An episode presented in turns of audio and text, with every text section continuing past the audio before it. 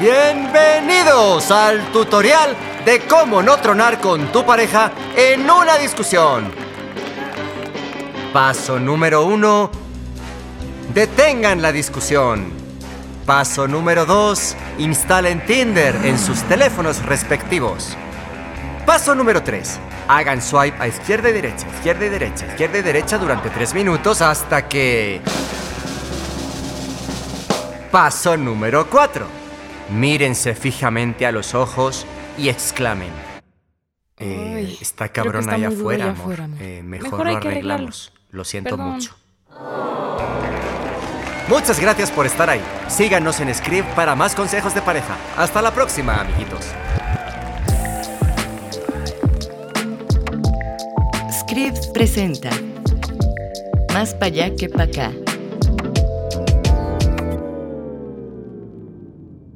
Hola, yo soy Daniel Granata. Bienvenidas y bienvenidos a una entrega más de este podcast, en el que en cada capítulo charlo con personas adultas más funcionales que yo. Busco entender desde nuevas perspectivas los fenómenos y las responsabilidades que vienen con ser un Homo sapiens de cuarenta y tantos en el primer cuarto, ya casi segundo, del siglo XXI.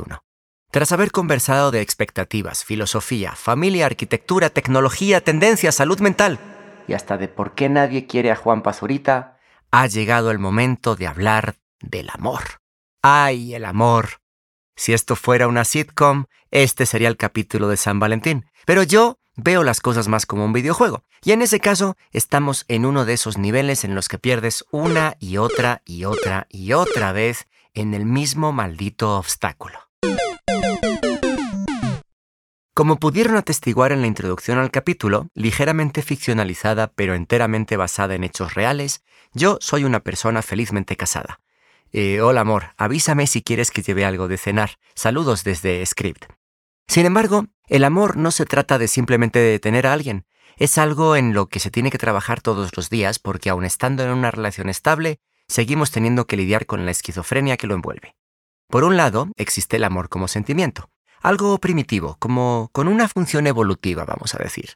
Esa emoción que emerge de los vínculos que nos hicieron una especie familiar y comunitaria. Por otro lado, está el amor como constructo social, algo que cambia según la época y que produce expectativas irreales que nos toca navegar entre comedias románticas, redes sociales y Tinder. Tal vez lo lógico hubiera sido invitar a una terapeuta de pareja para ayudarnos a desenredar ese nudo, pero este proyecto no se trata de hablar con expertos, sino con gente que admiro por quienes son en el día a día. Así que escogí a la invitada de hoy por la simple razón de que me cae muy bien y siempre que postee algo en su Instagram digo, sí, eso, lo que ella dijo. Les presento a Valeria, ¿cómo es? Stoppen, Stupen, ¿Cómo? Stoppen, Stoppen, sí. holandés, Flamenco, flamenco. de ¿Qué- Bélgica. ¿Qué Sí. diferencia? Pues uno es un país y otro es otro país. Es bueno, por favor, no corten esto. eh. Valeria, muchas gracias por visitarnos hoy. Gracias a ti, Dani, qué honor. Eh, no, para nada, al contrario, el honor es nuestro. Valeria es autora, escritora y conferencista. Habla en un tono muy honesto y desenfadado acerca de todas las cosas que le enojan en el mundo, mientras se pregunta cómo podemos ser mejores madres, padres y personas en general. También es co-host de un podcast llamado La Burra Arisca. Y lo hace todo detrás de un nombre que es una especie de alter ego. Ya saben, como el Daniel que se mete en situaciones exageradas basadas en hechos reales de las intros de este podcast. Ese alter ego de Valeria que le da nombre a su blog y a su cuenta de Instagram es La Margator, así como de amargada, pero como más francés, como con más mundo y más viajada. Y es que ella dice que sobrevive a su propia intolerancia con carcajadas y sin importar cuán radical, angustiosa o neurótica pueda ser, la salva que siempre está en busca de una luz al final del túnel. Y así explica ella la relación entre Valeria y la Margator. ¿Quién es la, quién es la Valeria real? ¿Eres, ¿Es Valeria o es la Margator? Yo tampoco sé. Ojalá que eso podamos hoy discernir en esta conversación. No sé, la línea es delgada. ¿no? ok. Eh, y va de uno a otro. No, la Margator no es.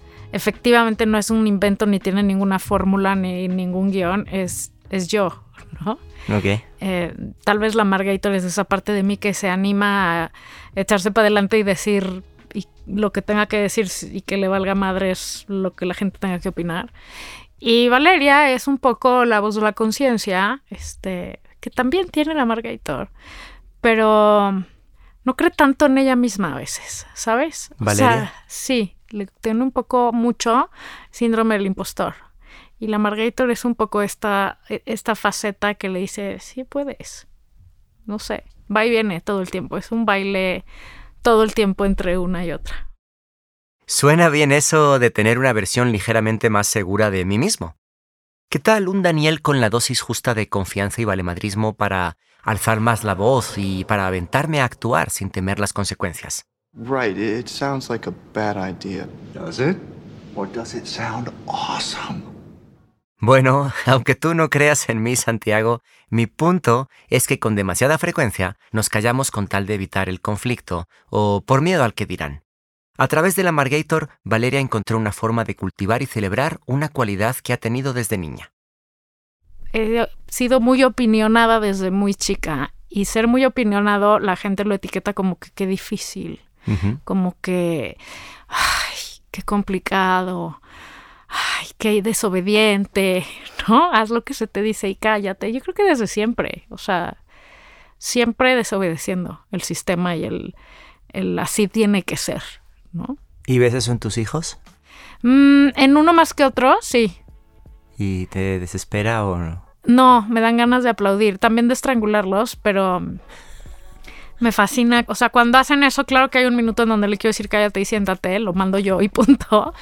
Y luego hay una parte de mí que se da cuenta y digo, bueno, ¿qué esperabas? Las peras dan peras y formar personas opinionadas y decirles que levanten su voz y la aprendan a usar, pues tiene su precio, que es que muchas veces la usen contra ti o contra lo que tú crees en tu propia voz que debe de ser. Ya que salió el tema, quise aprovechar para conversar con Valeria acerca de los hijos. Primero porque creo que es importante desmenuzar el amor como sentimiento en todas sus presentaciones. Y segundo, porque sabía que ella, que me lleva unos años de experiencia, podría pasarme tips muy valiosos. Empezamos por hablar del proceso de verles desarrollarse y también aceptarles como personas completamente únicas y separadas de uno. Uno siente, y además como mujer que pues los traes en las entrañas, que son tuyos o que son una extensión de ti o que, y en realidad pues no, son personas totalmente ajenas a ti, que ojalá tengas afinidad y cosas en común, pero puede ser que no, y puede ser que sean el opuesto a ti, ¿no? Y esta cosa en donde te confrontan continuamente, es, es como continuamente estar revisando lo que tú piensas que ya a los Tenías- 50 ya sabes, ya es por aquí, y llegan estas personitas y dicen, no, no es por ahí, no me gusta, esto está mejor, eh, o no quiero, o me da hueva, o lo que sea, o quiero lo más lejos de ti posible, ¿no? Entonces es continuamente un aprendizaje de, de ellos, pero sin duda de ti, porque cómo reaccionas ante ellos frente a cada una de esas decisiones o pues, estatutos que to- van tomando ellos en su vida, ¿no? El autoconocimiento es agotador, ¿no? agotador y no, no, sí, no, no, no da descanso. O sea, aflojas tantito y te atropella la vida, sí. ¿Qué me espera con los dos? Con la adolescencia, Y con... Ajá. uf, sí se pone bueno, la verdad. Yo creo que a uno le espera lo que sembró. O sea, sí creo que lo que te espera es cosechar. ¿Qué, qué pusiste ahí? ¿No? Cómo han sido, o sea, cuando uno tiene hijos empieza a formarlos desde el momento que nacen. Y yo creo que una cosa que, que tenemos malentendida es que de chiquitos hay que consentirlos y pobrecitos y hacer todo por ellos. Y es que ese es el trabajo, ¿no? Y lo pongo entre comillas. Y malentendidamente pensamos que los empiezas a educar cuando van a ser adolescentes o adultos, o no sé cuántos, ¿no? Pues no, todo mal, o sea. It's too late. Exacto. O sea, si uno pretende empezar a formar personas en la adolescencia, pues les tengo una pésima noticia, no va a funcionar. A mí la verdad me ha sorprendido para bien la adolescencia de mis hijos. Tiene días y momentos infernales y sí es verdad que la hormona pues pobres, pero en general me parece que los adolescentes son muy divertidos, que si hay comida de por medio casi a todo dicen que sí. Ese es el truco. Gran tip, Santiago. Siempre, siempre tener comida de por medio. Y lejos de padecerlos, como hacer un ejercicio de sentarte y observar, ¿sabes? O sea, es súper interesante ver esta, estas personas como desdoblarse frente a ti. Eso último que menciona Valeria, hacer un ejercicio de observación, es algo que ella ha llevado a un nivel muy profundo. es lo que comprueba que somos animales, ¿no? O sea, es tu cachorro y ojalá tengas el criterio para poder distanciarte un poco de ese amor y verlos como personas individuales a ti, lo que decía hace un momento, y con sus defectos y con sus fortalezas y con todo el lado y que no te ciegue a es perfecto y todo lo que hace está bien y tal. O sea, porque el amor tiene un lado tricky, ¿no? O sea, te apendeja. Es como. Y a veces te quita la objetividad. como un culto, ¿no? A veces. Pues sí. Y te hace. Pues eso dicen, ¿no? Que el amor es ciego. O sea, te puede hacer que dejes de ver cosas importantes de esa persona o de ti mismo. Entonces creo que sí hay un ejercicio en, en, donde el amor, si bien es incondicional y es inherente a los hijos, uno tiene que tener siempre la capacidad de verlos por lo que son. La parte buena y la, y la no tan, eh, o sea, la luz y la sombra. Ese fue el momento de la conversación en el que me incliné hacia adelante, cautivado por lo que decía la Margator. Algo así como cuando vas perdiendo en NBA Live y necesitas aumentar tu concentración, pero más bonito. Y es que escuchamos mucho la idea de amar con desapego en las relaciones en pareja, pero adquiere otra dimensión radical y completa cuando la aplicamos a todos los tipos de amor. El reto del amor a los hijos es no romper ese vínculo, no volverlo una cosa dependiente. O sea, finalmente tenemos hijos y la misión principal es que sepan vivir sin nosotros. Algo que me parece acojonante de pensar es hace cuántos millones de años los humanos empezamos a sentir emociones. Y entre todas esas emociones, desarrollamos una enfocada en la cercanía, la intimidad y la protección mutua con otros miembros de la tribu. Aún sin lenguaje, ya estaba ahí, un sentimiento prácticamente idéntico al que nos tiene a la Margator y a mí charlando y que desde entonces no hemos sabido descifrar. Lo intentamos definir, contamos historias, lo juramos, creamos ceremonias para celebrarlo, pero en el fondo nadie puede decir con certeza lo que es. Construimos ciudades, llegamos a la luna, ya inventamos la fucking inteligencia artificial, pero el amor, ah, el amor, el amor se nos sigue escapando. Hace un año por ahí estaba leyendo un libro de, Alain de Botton, que es el filósofo este que ahora ha hecho un proyecto que se llama La Escuela de la Vida, que se llama The Curse of Love. Y es un libro que narra la historia de un tipo que tiene un matrimonio perfectamente anodino, ¿no? Con sus altas y con sus bajas, pero... Y pero este recuerdo una frase muy específica que decía que el amor no es un sentimiento, decía que el amor es una habilidad. El amor es un verbo y se, y se practica y se perfecciona hasta, que, hasta que te vuelves, en tu contexto, encuentras la versión más entrenada de cómo poner en práctica lo que tú puedes dar por amor, ¿no? Yo creo que en el origen el amor sí es un solo un sentimiento, pero para que dure el tiempo que tenga que durar, hay que volverlo un verbo, ¿no? Y hay que trabajarlo y construirlo y, y mejorarlo y upgradearlo y, o sea, como el amor se vuelve una elección, ¿no? O sea, sobre todo en amor estamos hablando de pareja, porque volvemos al tema de los hijos o de los padres, eso nunca vas a dejar de sentir ese amor. Ahora, sin duda, en esas relaciones lo tienes que construir, porque con tus hijos adultos tienes que construir una relación con ellos. No necesariamente solo por ser su mamá van a querer estar contigo y venir los domingos a comer.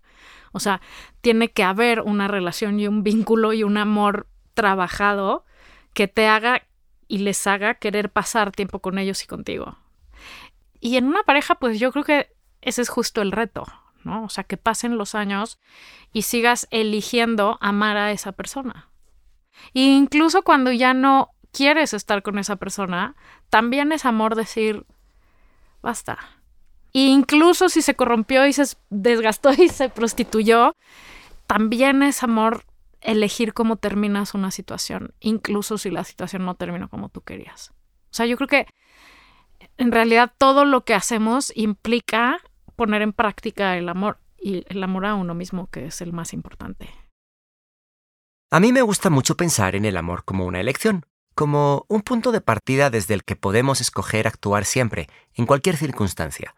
Esto amplía sus posibilidades porque quiere decir que no solo existe como sentimiento cuando se ama a alguien y todo es perfecto, sino que también existe como herramienta para enfrentar las situaciones difíciles como la separación. Yo estoy saliendo de una relación después de 24 años. Creo que es igual de válido estar solo que en pareja, el chiste es que te sume. O sea, creo que cuando en lugar de que te haga mejor y te saque tu mejor lado y te haga sentir emocionado de estar vivo, te empieza a sentir lo contrario, o sea, empieza a ser un lastre y empiezas a ya no encontrar motivos de alegría y empieza a haber fricción y empieza... Entonces ahí es cuando ya no tiene chiste, ¿no? Yo tengo una serie de libritos en mi sala que compré hace muchísimo tiempo que me encantan, que se llama The Missing Piece Finds the Big O. ¿Nunca lo has visto? Le voy a echar la mano a la Margator, porque la verdad no se acordaba muy bien de esta historia. The Missing Piece Meets the Big O es un cuento ilustrado del genial caricaturista y poeta Shel Silverstein. Una pequeña pieza triangular sueña con poder rodar y para ello está buscando a una figura a la que le haga falta justo esa pieza. O sea, quiere completar a alguien más y que alguien más la complete a ella. Va intentando encajar con distintas figuras que pasan por su camino hasta que una figura circular de Big O, a la que no le falta ninguna pieza, le sugiere intentar rodar por sí misma.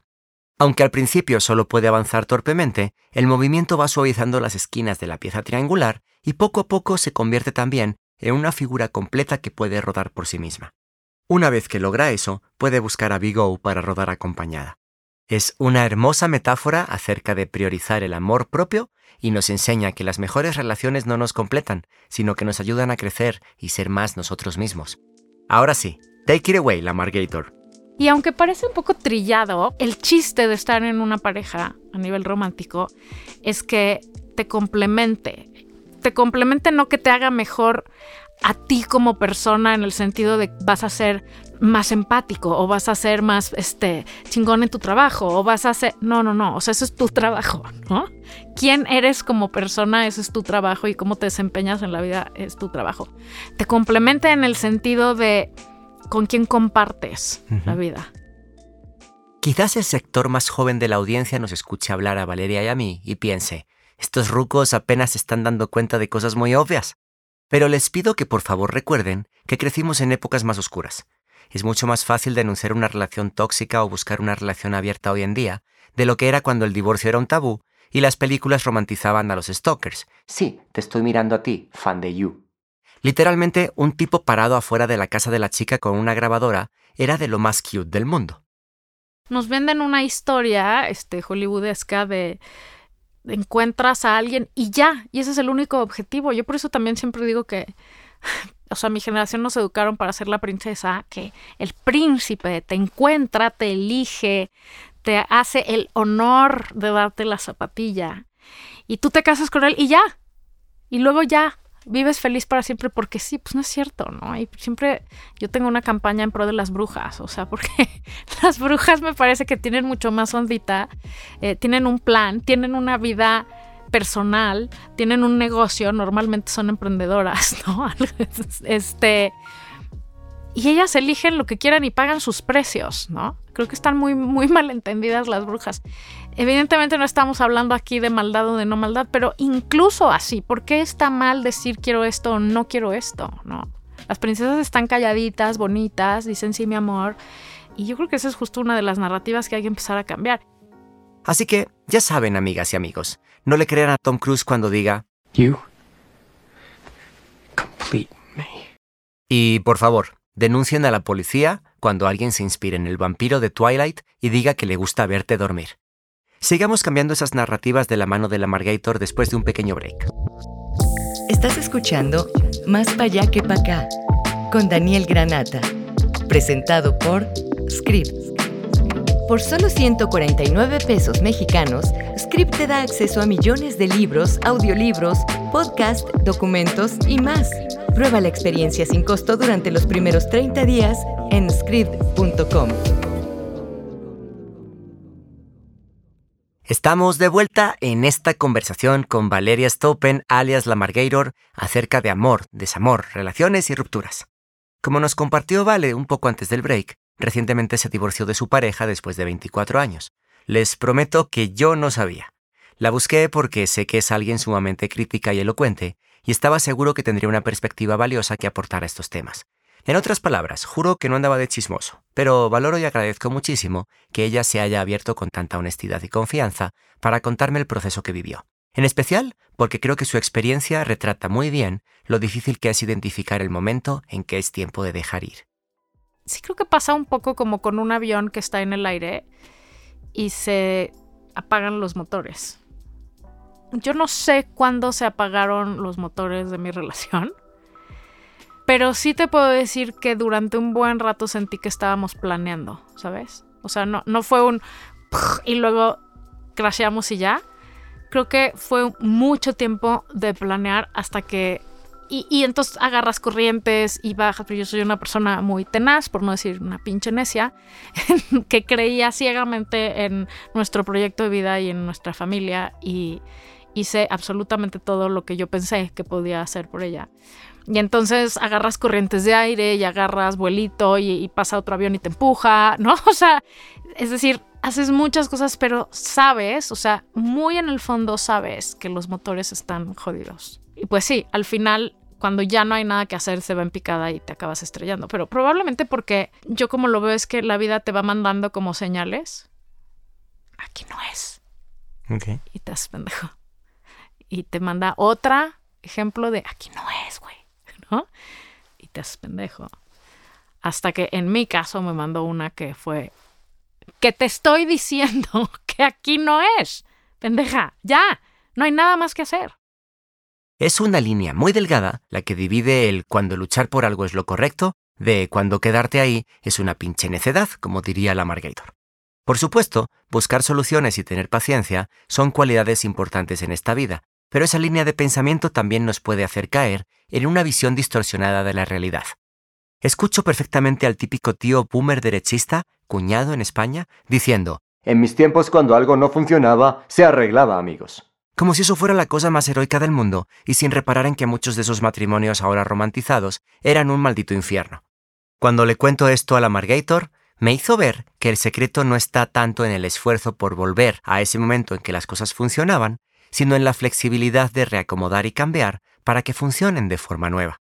Lo que tiene que cambiar es que se vale dentro de la relación, y no quiere decir que se vaya a acabar, discrepar, rehacer acuerdos, es decir, esto que me funcionaba ya no me funciona, eh, quitarle un poco el drama de, a ver, ¿cómo reestructuramos esto? ¿Qué sistema nos gusta ahora? Habíamos dicho que íbamos a ser monógamos, ahora queremos ser swingers, o ahora queremos hacer un threesome, o ahora queremos abrir el matrimonio, o no queremos nada de eso, pero ¿por qué estamos atorados en el cuento de la Cenicienta y el príncipe? O más bien, ¿por qué estamos atorados en el cuento de la Cenicienta y el príncipe es que hay tantas relaciones que no están funcionando. Estoy aprendiendo que el cuento de la Cenicienta y el príncipe le hizo más daño a mi generación que Milly Vanilli. Y por cierto, felicidades a todas las personas que entendieron ese chiste y saben que Milly Vanilli en realidad eran unos pioneros del autotune. Pero ya de regreso al tema. Creo que si algo estamos logrando colectivamente con ayuda de la terapia es quitarle el estigma al divorcio. Cuando yo iba al colegio los niños de padres divorciados eran vistos con lástima, casi, casi faltos de amor. Y era muy común escuchar historias de padres que se odiaban y no podían ni verse. Quizás les suene raro, pero una de las cosas que más tranquilidad y confianza me da en mi matrimonio es la certeza de que si algún día decidiéramos divorciarnos, todo estaría bien.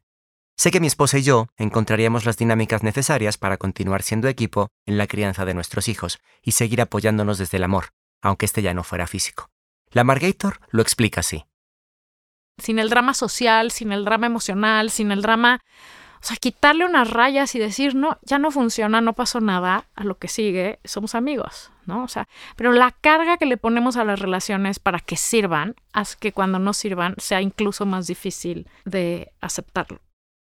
¿Cuántas veces hemos escuchado esas frases idiotas como triunfó en el amor o fracasó la relación? Esa es la carga a la que se refiere el Amargator. Nos presionamos tanto porque funcionen las relaciones que generamos una dicotomía absurda que lleva a percibir todo en términos de ganar o perder. Un buen amigo mío, Ignacio Giraud, escribió un libro llamado Teoría optimista del fracaso. Qué gran título, ¿no? Lo que propone es que el verdadero éxito en la vida es seguir avanzando. Para él, las pérdidas no deben ser entendidas como fracasos por ya no tener algo, sino como un éxito por el hecho de haberlo construido. Le recomendé mucho el libro a la Margator, pues identificó una filosofía muy similar en su manera de aceptar el fin de su matrimonio. Y esa es la pérdida terrible del amor. O sea, no perder a la persona, perder la idea que tenías de la persona y el proyecto de vida que creías que iba a ser. Claro que pierdes también tu historia pasada, pero pierdes entre comillas porque ahí está. Ahí están mis hijos, ahí están todos esos años, ahí está. O sea, lo que construimos sigue ahí construido y lo construimos tan bien que mis hijos, la verdad, este, son una fuente de admiración permanente porque han sabido surfear este momento de una manera muy ejemplar, ¿no? Entonces, la pérdida no es del pasado, es del futuro. Es la idea de yo en mi cabeza ya tenía resuelto que seguía en mi vida, ¿no? Que era hacernos viejitos juntos. Eso es lo más doloroso. O sea, decir, fuck, ¿y ahora qué? ¿Y ahora qué va a hacer? Esta narrativa optimista no solo ayuda a arrojar una luz positiva de lo que fue, sino también a alumbrar el camino que está enfrente. Me alegra un montón escuchar a la Margator hablar de lo que viene. Y estoy empezando a llegar a un momento en donde, te digo, todavía no con, con bombos y platillos, pero que empiezo a ver una puertita que se abre que digo, hmm, se puede poner bien, ¿no? O sea, qué emoción que no hay plan, o que lo que sea puede ser una posibilidad. Es emocionante. Si algo estoy yo aprendiendo en este momento de los éxitos y los fracasos de la vida, es primero tú no los eliges, o sea, las cosas pasan y las relaciones se chingan y se acaban y la gente toma otras decisiones. Y, frente a todo eso, lo que tú tienes que aprender a hacer es seguirte eligiendo a ti. O sea, y quiero, regreso al mismo punto. No importa qué pase en todas sus relaciones amorosas, si tienen éxito o fracaso, mientras priorices la tuya contigo. ¿No? Y, y, entender que sin importar lo que pase alrededor, tú te vas a agarrar de ti, de tu amor por ti y vas a seguirlo haciendo. Se dice súper fácil, no es. Hay que tener red de apoyo, ¿no? Uf, no hay manera de hacer esto exitosamente. Yo creo que hoy, a pocos meses, la verdad, de todo esto, estoy en el lugar que estoy porque tengo una increíble terapeuta y una red de apoyo fuera de serie. Que ese es otro tipo de amor, ¿eh? El amor de los amigos. O sea, ese es el verdadero. Es el, el incondicional. El incondicional, el que eliges, el que también cambia y también hay momentos de ciertas personas en ciertos momentos de la vida, pero sin lugar a dudas como siempre digo, que en, los cuentos te salva el príncipe, en la vida real te salvan los amigos. Ya que Valeria está en un lugar emocional tan estable y luminoso, me permití molestarla un poco y decirle que se anime a abrir un perfil de Tinder a la Margator. Ella es completamente anti redes sociales en estas ondas del amor. Su postura me parece un poco exagerada, pero he de aceptar que su rant en contra de las dating apps la llevó a una de las reflexiones más bonitas de la charla. Mira, yo creo que, o sea, la tecnología ayuda en tantas cosas que ¿por qué no podría ayudar a acercar personas que de otra manera no podrías conocer? Eso, la teoría me parece chingón, pues sí, pero hace sentido. Pero, por lo menos yo hasta este momento de mi vida me meto ahí y digo, güey, qué terror, porque además lo que te digo, o sea, ¿qué foto pones? ¿Cómo la pones? Ni siquiera eres tú y las no sé cuántos caracteres son, o sea, no he llegado tampoco a esa parte, pero si es un párrafo, o sea, ¿qué vas a poner en ese párrafo que te defina realmente? Solo tus partes buenas. No vas a decir, güey, odio que me despierten, tengo un genio de la chingada, no me gusta que nadie me hable cuando estoy leyendo, ¿sabes? y, y, me chocan las películas de terror. Pues van a decir, güey, qué hueva, ¿sabes? Este, entonces, el lado peligroso de la tecnología y el amor es que una vez más no te estás mostrando como eres. Estás mostrando a la princesita perfecta, al perfect catch, ¿no? y no a la bruja que todos tenemos o al brujo que tenemos dentro, que esa o ese es el que va a conectar o hacer que haya este, rayos y centellas con la otra persona, porque de eso se trata una relación, que alguien se enamore de tu bruja. Que alguien se enamore de tu bruja. Now that's what I call love. Tal vez sea una idea millonaria hacer una app de citas en la que tengas que poner tus peores cualidades en tu perfil. Aunque aún así, supongo que lo usaríamos para aparentar y hacernos los interesantes, como cuando en esas entrevistas de trabajo alguien contesta que su defecto es que le importa demasiado el trabajo o que es muy perfeccionista. Ah, somos una especie muy rara. Mejor regreso a hacerle preguntas serias a la Margator. ¿Cómo crees que podríamos hacer nuestras relaciones afectivas menos posesivas? Pues mira, yo creo que él, no sé, porque soy una persona bastante controladora y probablemente sea parte de mis grandes retos, pero creo definitivamente que el secreto del éxito de una relación de largo plazo en cuestión de pareja y en cuestión de hijos y en cuestión de papá es la libertad. En todos los sentidos. O sea, yo creo que si le das a la otra persona, y ojo que quiero insistir que muy probablemente yo no supe hacer eso bien en mi matrimonio, si la otra persona se siente libre de hacer lo que quiera cuando quiera y sabe que no está condicionada a nada y que no hay cosas prohibidas o no prohibidas, hay acuerdos, ¿no? Y cada quien podrá hacer los suyos.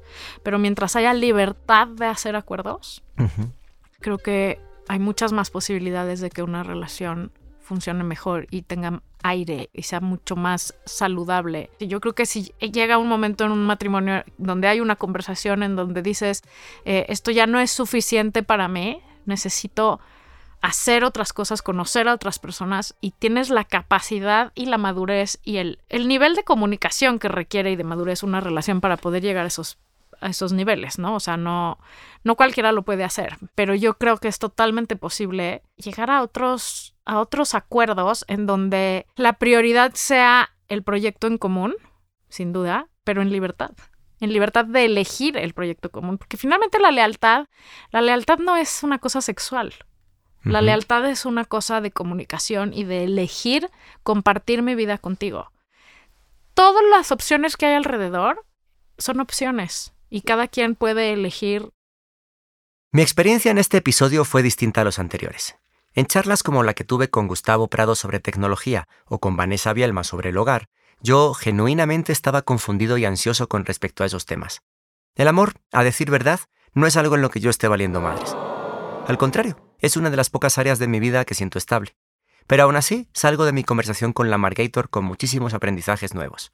Tengo un documento lleno de notas que fui escribiendo mientras la escuchaba, recabando pensamientos y citas que me explican el amor como algo que muta y cambia de forma. Es sentimiento, es contemplación, acción y ahora sé que también elección, todo al mismo tiempo. Creo que mientras más lo sepamos reconocer en nuestras vidas, más podremos sentirlo y utilizarlo. Como escribió Spike Jones en Her, el corazón no es como una caja que se llena. Más bien, se expande en tamaño mientras más amas. Me conmueve profundamente que para la Margator esta conversación también haya sido valiosa. Ojalá que también para Valeria. ¿Sabes qué cosa voy aprendiendo? Que se puede hablar de tus propias historias de amor incluso cuando duelen, ¿no? O sea, como vas avanzando y vas aprendiendo de tu propia historia y vas viendo, o sea, hoy aprendí que ya no es tan hace unos meses te hubiera dicho, Dani, please, no hablemos de nada de esto. Y de pronto aprendes que ya estás en otro lugar. O sea que gracias. A ti. Y escuchándote, hay un término japonés que me gusta mucho. No conozco mucho de la cultura japonesa, pretendo más de lo que realmente sé. Pero hay un término que me gusta mucho que se llama wabi-sabi, que tiene que ver con um, encontrar la belleza en lo, en lo imperfecto y en lo impermanente. Escuchándote hablar, estoy tomando notas todo lo que estás diciendo. Y escribí así, amor es wabi sabi. Me quedo así pensando en cómo sería el mundo si en lugar del amor romántico posesivo de Hollywood, se nos enseñara el amor más como wabi sabi, cuya naturaleza es ser impermanente.